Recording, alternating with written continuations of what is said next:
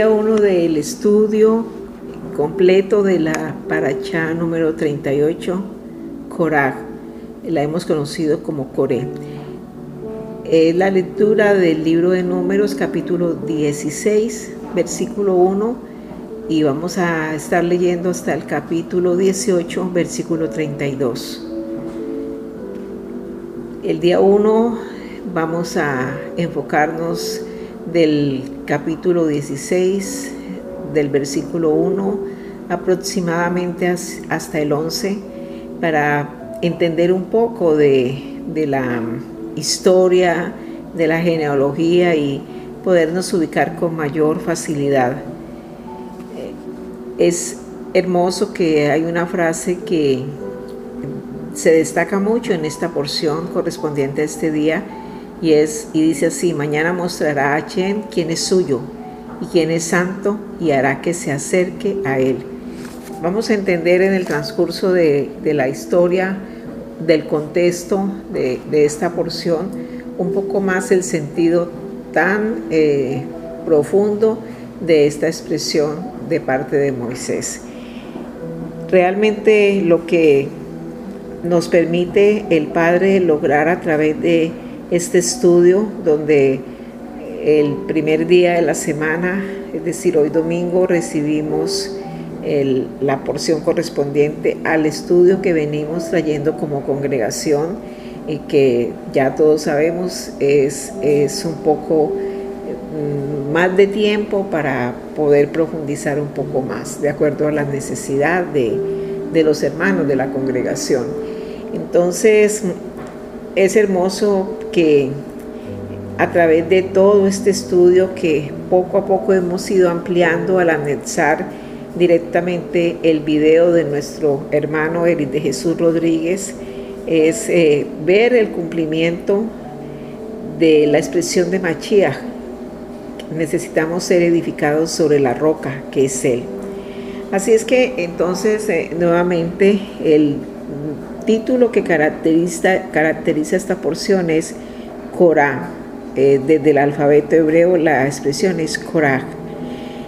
Entonces, eh, si tomamos el versículo 1 del capítulo 16, vamos a entender un poco de, de la genealogía, digamos, de estos personajes tan necesariamente que necesitamos entender y saber con precisión el proceder de sus obras.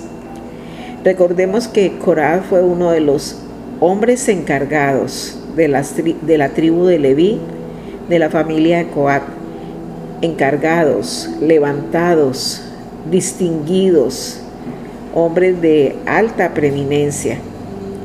Y él fue levantado, encargado para el servicio y él fue hecho de, fue levantado de la, de la tribu de Leví, de la familia de Coat. Es muy importante que en esta porción nosotros recordemos este punto.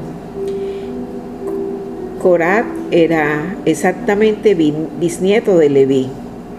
Además, volvemos a, a repetir, eh, era de los encargados para el servicio, había sido levantado para esta función. Este hombre tomó a Datán y a Virán, hijos de Rubén, y aquí tenemos que entrar con mucha más precisión para revisar la genealogía de los hijos de Rubén. Y tal vez tenemos que adelantarnos un poco en la lectura para ir a números capítulo 26, versículo 5 para entender el aspecto de la genealogía de estos hombres. Eh, aquí hay que hacer una aclaración que es muy importante y es que Rubén efectivamente tuvo cuatro hijos. Se nombran como Hanot, Falud, Gersón y Carmín. Fueron solo cuatro hijos. Entonces, en el libro de números, capítulo 26, exactamente, en el versículo 8 dice que los hijos de Falú, eh, Eliad, en el versículo 9 dice que eh, el, Eliad, eh, de él son los son hijos Datán y Abirán. Entonces allí ya estamos ubicando los, los que se rebelaron. Datán y Abirán. Ellos fueron los que se rebelaron. Ahora regresemos a Números capítulo 16, versículo 1. Allí tenemos que tener claro que dice Peleg, pero realmente es Falú o Palú, hijos de Rubén. Entonces ya teniendo aclarado este punto, verificado el linaje de ellos, eh, entendemos que necesitamos también ubicarnos en el punto de cómo estaba la distribución del campamento.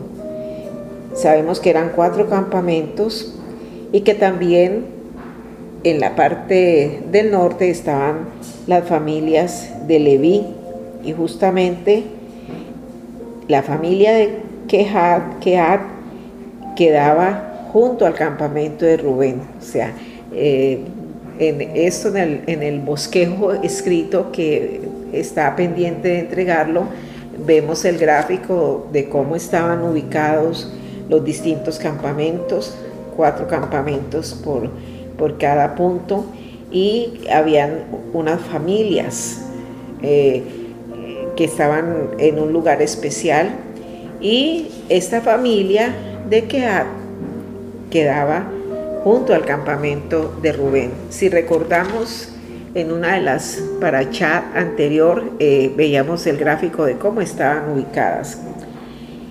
Y realmente fue de allí donde surgió entre Keat y el campamento de Rubén, allí surgió, allí se fue sazonando esta relación de murmuración, esa cercanía peligrosa que eh, vamos a ver al final del estudio de hoy cómo sus consecuencias fueron realmente satánicas. Eh, vemos que ellos no querían, eh, se ve con total claridad, no querían acceder a la vigilancia que Dios había establecido y que estaba representada en Moisés y Aarón ellos eh, estaban, ellos estaban totalmente eh, cerrados, indispuestos. Ellos no querían ser accesibles a, la vigilancia que representaban este par de hombres escogidos por Hachem. Revisamos, por ejemplo, eh, la paracha en el capítulo 16 y vemos que ellos hicieron este grupo, se asociaron Coré, Datán y Abirán. Eh, sé que hicieron esto, sabemos que hicieron esto, se asociaron para proceder mal. Esa fue la asociación que ellos eh, eh, permitieron que se generara entre ellos. Se levantaron mm, estos tres príncipes, sabemos que príncipe es muy diferente a, un servidor, pero así dice en la, en, la, en la versión que tenemos en nuestra mano, dice tres príncipes y eh, fueron a la puerta del campamento, marcharon hacia la puerta del campamento donde estaban Aarón y Moisés. Eh, pero además la Torá también nos indica que no fueron solamente ellos tres, se llevaron consigo a 250 personas. Ojalá hubieran sido ellos tres, solamente los que marcharon en esta, en esta eh, eh, altivez y en esta sublevación. Eh, realmente aquí hay un diseño, hay como todo se orquestó de, tal forma que lo que ellos estaban tramando realmente era muy grave. Era, podríamos hoy, una palabra que nos lo amplía un poco más, fue como un golpe de Estado muy bien organizado, malignamente organizado. Ellos tres como líderes, más 200 personas más, exaltados, em, eh, altivos, eh, con una agenda muy particular, eh, pero eran, todos eran hombres de, renombre realmente en sus, en sus campamentos. Podríamos decir que ellos comenzaron tomando una actitud como de influenciadores. Ellos querían influenciar con algo. Eh, podríamos hoy, era como orientadores de opinión, esa era como la figura inicial que se percibía en ellos. Hoy en día, e, este tipo de personas, dadas a este tipo de opiniones acerca de todo tipo de asuntos, se conocen como activadores virtuales. Y este tipo de personas, trayéndolo a, la realidad presente, em, normalmente algunos están eh, con muchas eh, conductas muy personales, pero este tipo de personas, exactamente Coré, Datán, Avirán y las 250 personas, tenían una característica, estaban llenos de rebeldía, cargados de malas actitudes hacia lo establecido por Achén. Tal vez ellos eh, lavaron un poco eh, la imagen eh, pensando que iban era a influenciar sobre Moisés y Aarón para que ellos fueran tenidos en cuenta y compartir sus opiniones. Por eso decía que es algo parecido a lo que hoy vemos de actividades que, nos encontramos con ellas a diario en las redes, en donde muchas personas deciden por ellas mismas convertirse eh, en personas que están dando sus opiniones, casi todas contrarias a, la verdad, eh, porque son sus opiniones personales y opinan como ellos quieren, como a ellos les parece, contra asuntos políticos, religiosos, aún contra la misma Torah. Y, y de eso hoy, desafortunadamente, estamos asediados por todas partes. Y son personas a las que realmente nadie les ha pedido su opinión, simplemente ellos, ellos la dan, y el que los quiera escuchar y pensar igual que ellos es libre de hacerlo. Pero es, es, un, es un manejo que, que, tiene un fin realmente de mucha confusión, de mucho engaño, de mucho sectarismo. Entonces, eh, volviendo a la porción escritural, ellos se reúnen en un lugar y fueron ante Moisés. Eh, fueron para tratar de influenciarlo, entre comillas. Eh, entre comillas, para ejercer una cierta presión. Ellos eran 250 personas y Aarón y Moisés eran solo dos familias. Es como si les estuvieran diciendo, miren, nos tienen que prestar atención porque nosotros somos las mayorías y las personas eh, siguen a, las, a la mayoría y nosotros venimos es a que, eh, a que tú le prestes atención a lo que nosotros te vamos a plantear. ¿Qué estrategia nos dé el Padre discernimiento hoy en día al hacer la obra, al hacer el ministerio, a servir a Achen? ¿Cuál es el modelo que, está eh, fielmente grabado en nuestro corazón? Y eso es lo que justo esta paracha nos, nos quiere dejar muy claro de una manera muy práctica a todos los que amamos y queremos servir a H. Pero hay, hay delineamientos muy claros y muy precisos que donde los pasemos por alto o los omitamos, el resultado definitivamente es, es un fracaso, como lo hemos venido viendo anteriormente. En el versículo 3 de números 16, dice que ellos se presentaron con algo muy válido, aparentemente muy lógico, correcto, no, no, no, eso, no eso no producía escándalo ni asombro. Em, e, ellos dijeron, pero es que toda la asamblea son santos. Eso, eso, eso es verdad, eso era verdad. Em, también eh, ellos dijeron, citaron porciones que sabemos que, que son verdad. Santos seréis porque yo soy santo, o sea, eh, si Achen era su Dios, ellos eran santos, ellos habían sido llamados, levantados, entonces ellos eran Kadochín, eran un pueblo santo, ciento por ciento verdad. Así que ellos como santos estaban planteando algo aparentemente bíblico, no era un absurdo, porque ellos eh, también eh, expresaban mm, que eran santos, ellos no eran cualquier tipo de personas. Y también ellos dijeron a Moisés y Aarón, es que en medio de nosotros está Hachem, también una verdad. Eh, ellos le dijeron, todos los del campamento son santos. Hachem está en medio de todos. Eh, esto era bíblico, estas eran ya, llevaban dos verdades. Eh, que eran bíblicas.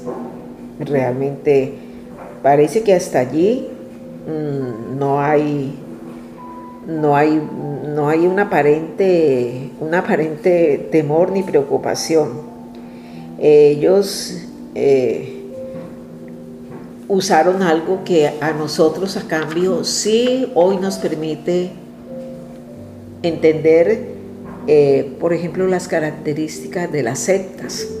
¿Quién de nosotros no, sabe que estamos rodeados por muchas sectas, por muchas cosas que aparentan ser buenas y verdaderas, pero no lo son? Eh, este punto nos va a ayudar mucho. Las sectas se caracterizan por enumerar dos, tres, cuatro, hasta cinco verdades, pero tienen un patrón. Las sectas en medio de la última verdad, colocan algo que no es verdad. Y si no es verdad, entonces es mentira.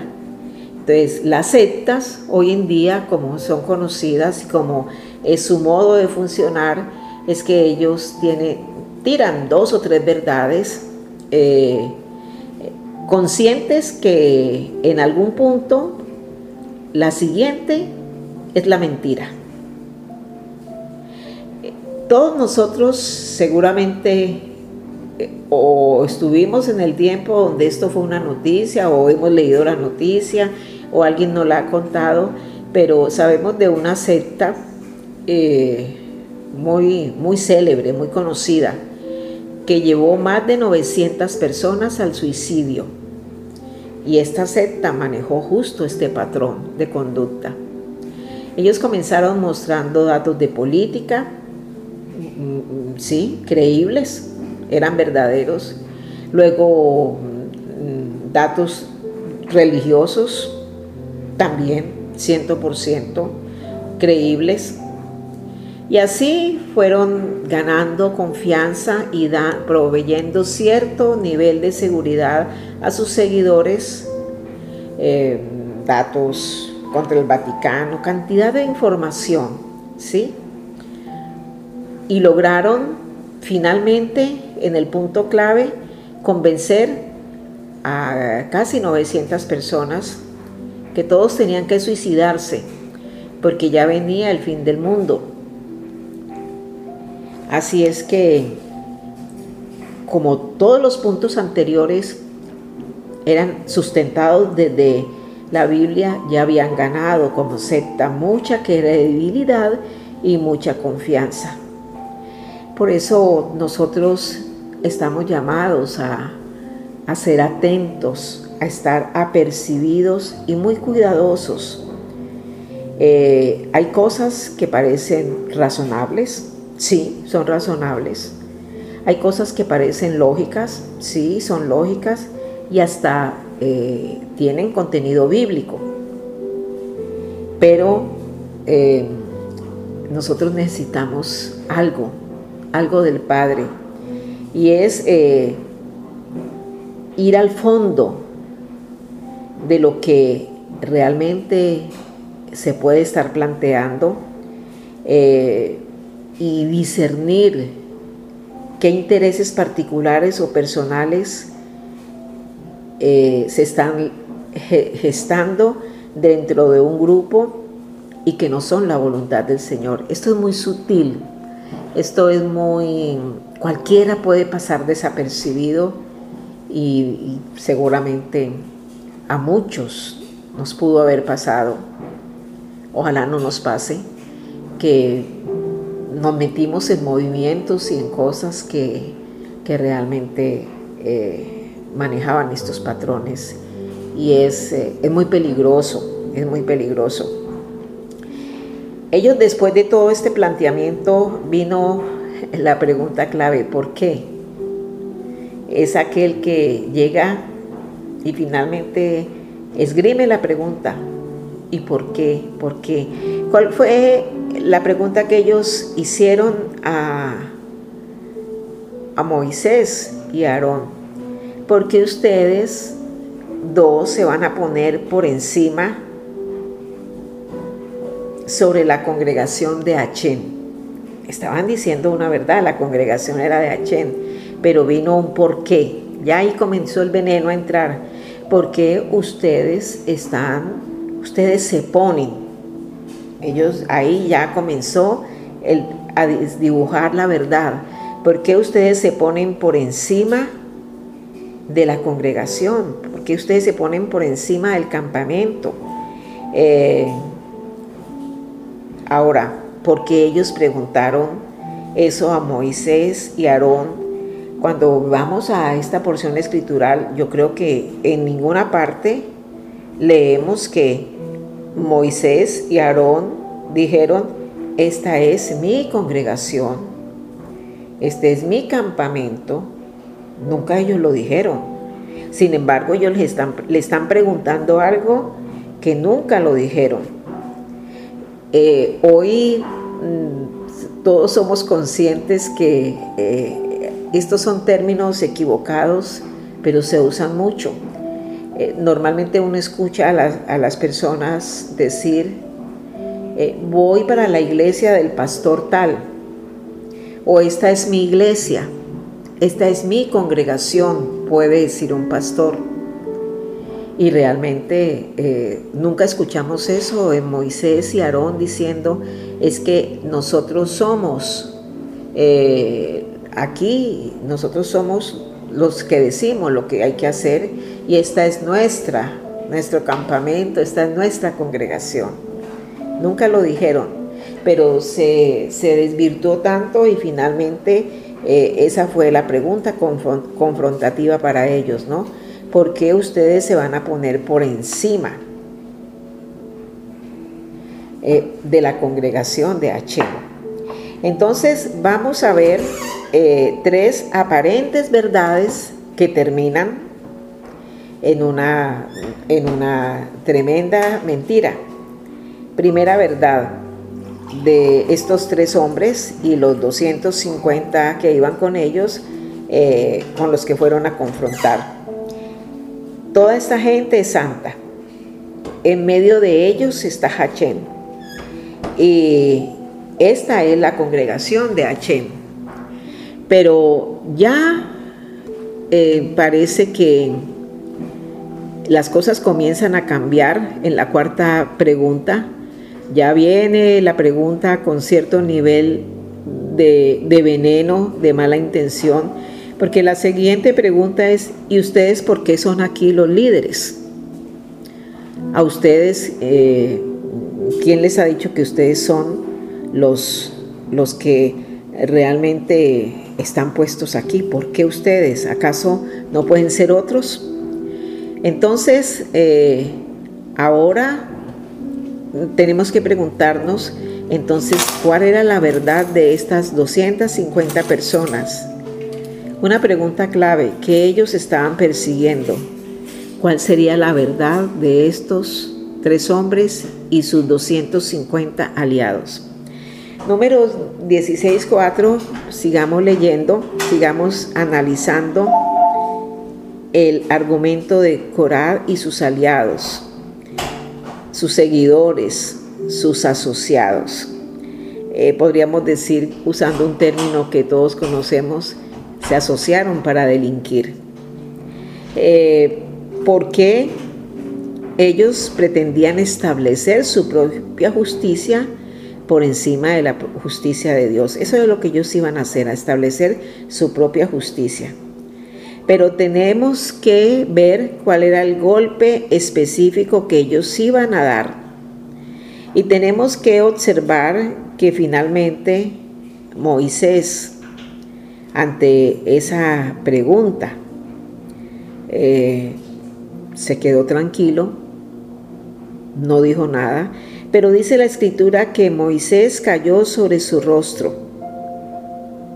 Moisés los escuchó, entendió finalmente cuáles eran las verdaderas intenciones de ellos, a pesar de que habían comenzado muy bien los planteamientos. Versículo 4 dice, y cayó Moisés sobre su rostro. Pero en el versículo 5 vemos lo que es la guía del Padre a quien Él ha llamado a quien Él ha acercado a Él para que le sirva. Y habló Corad a toda esta asamblea. Dice, habló a toda su asamblea. No, a la de, no a la de Moisés, porque Moisés nunca dijo, esta es mi asamblea. Quien lo dijo fue Corad.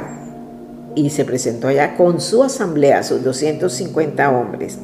Entonces Moisés le habló a la asamblea de Corá. Y Moisés le dice, en la mañana Achen dará a conocer al que es suyo. Subrayemos esto, al que es suyo. Está hablando de una sola persona. Nunca dijo a los que, a los que de ustedes son de él. No, dijo al que es suyo. Aquí comenzamos a ver claramente esto de qué se trataba. Porque eh, vemos que ahora podemos ver con claridad que Corá eh, se la pasó todo el tiempo hablando en plural.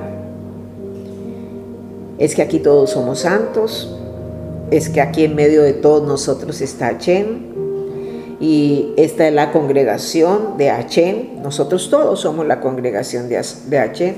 Y además, ¿quiénes son ustedes para estar allí arriba?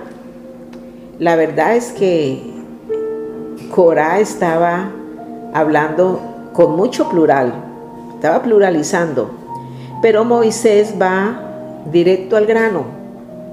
Le dice, mañana Achen mostrará quién es el suyo, singular, uno solo.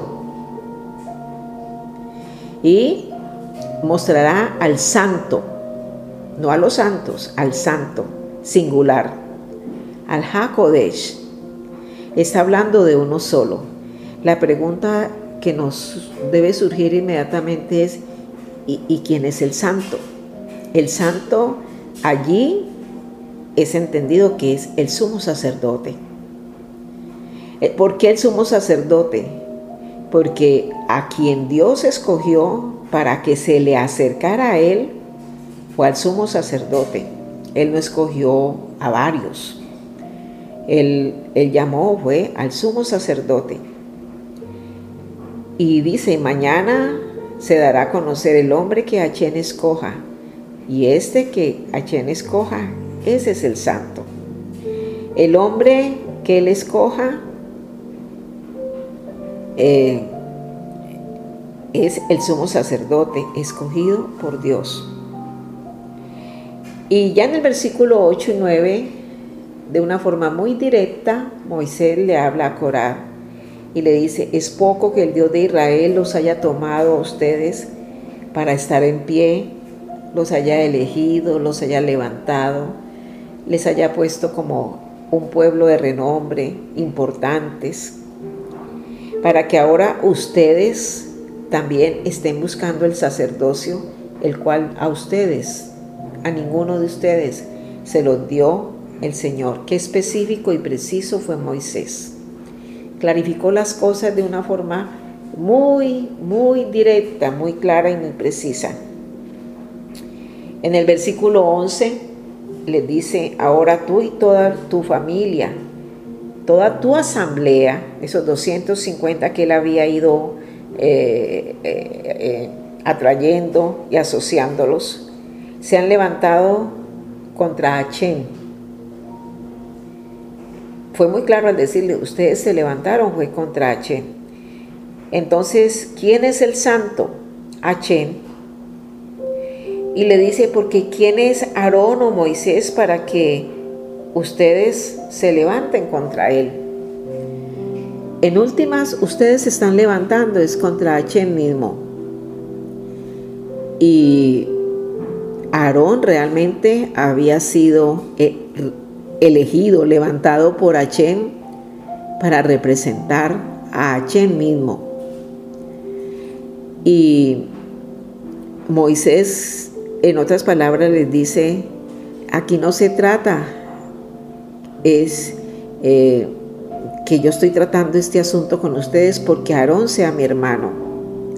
El tema es que se trata que ustedes se han levantado contra Hachem mismo al levantarse contra el sumo sacerdote. Y venir y presentarse de la manera que lo hacen a, influenciar no a Aarón y a Moisés, sino pretender eh, influenciar a Dios para que hiciera algunos ajustes necesarios. Si miramos hacia atrás la escritura, con quien eh, hay un claro parecido de otro caso de rebelión contra Hashem. Esto nos muestra realmente quién, a quién está representando Corat, al mismo Satanás, al mismo Hasatán, porque él no está atacando a dos hombres, él está atacando a Hashem y es muy triste lo que la escritura nos muestra acerca de él. Por eso Corá, con nombre propio, es uno de los personajes que está nombrado eh, como hacedor, como, eh, como quien va, quien va, el que hizo todo este, toda esta situación pero Él está nombrado en las escrituras como el que va a heredar el mismo infierno en el mundo venidero. Lo dice la Torá, lo dice la escritura. Eh, esto sale en el libro de la carta de Judas y se relata muy preciso. Dice, porque a ellos se los tragó la tierra vivos. Y ni siquiera la muerte espió su propio pecado. Esto, esto nos deja mucho y de enseñanza, mucho de reflexión, mucho de, de algo que, que hoy en día se mueve mucho. Se mueve eh, y ha producido mucho desorden y muy mal testimonio, porque si bien es cierto, no es lícito que todos anhelemos servir al Señor. No, es, no tiene nada de malo que alguien tenga deseos y ambiciones espirituales y ministeriales sobre todo, ministeriales. No tiene absolutamente nada de malo que alguien diga quiero servir al Señor, yo quiero hacer este ministerio y es lícito. Y ojalá todos anheláramos eso. El asunto es el procedimiento. Sobre todo en este mover de, del mesianismo, del camino de la restauración, eh, hay personas que a pesar de estar estudiando la Torah, no han podido entender esto correctamente y, y llegan con algún nivel de conocimiento, con algún nivel de información y, quieren, quieren como sea, muchas veces a la fuerza, insistiendo, eh, queriendo asumir algo que el Padre no les ha dado.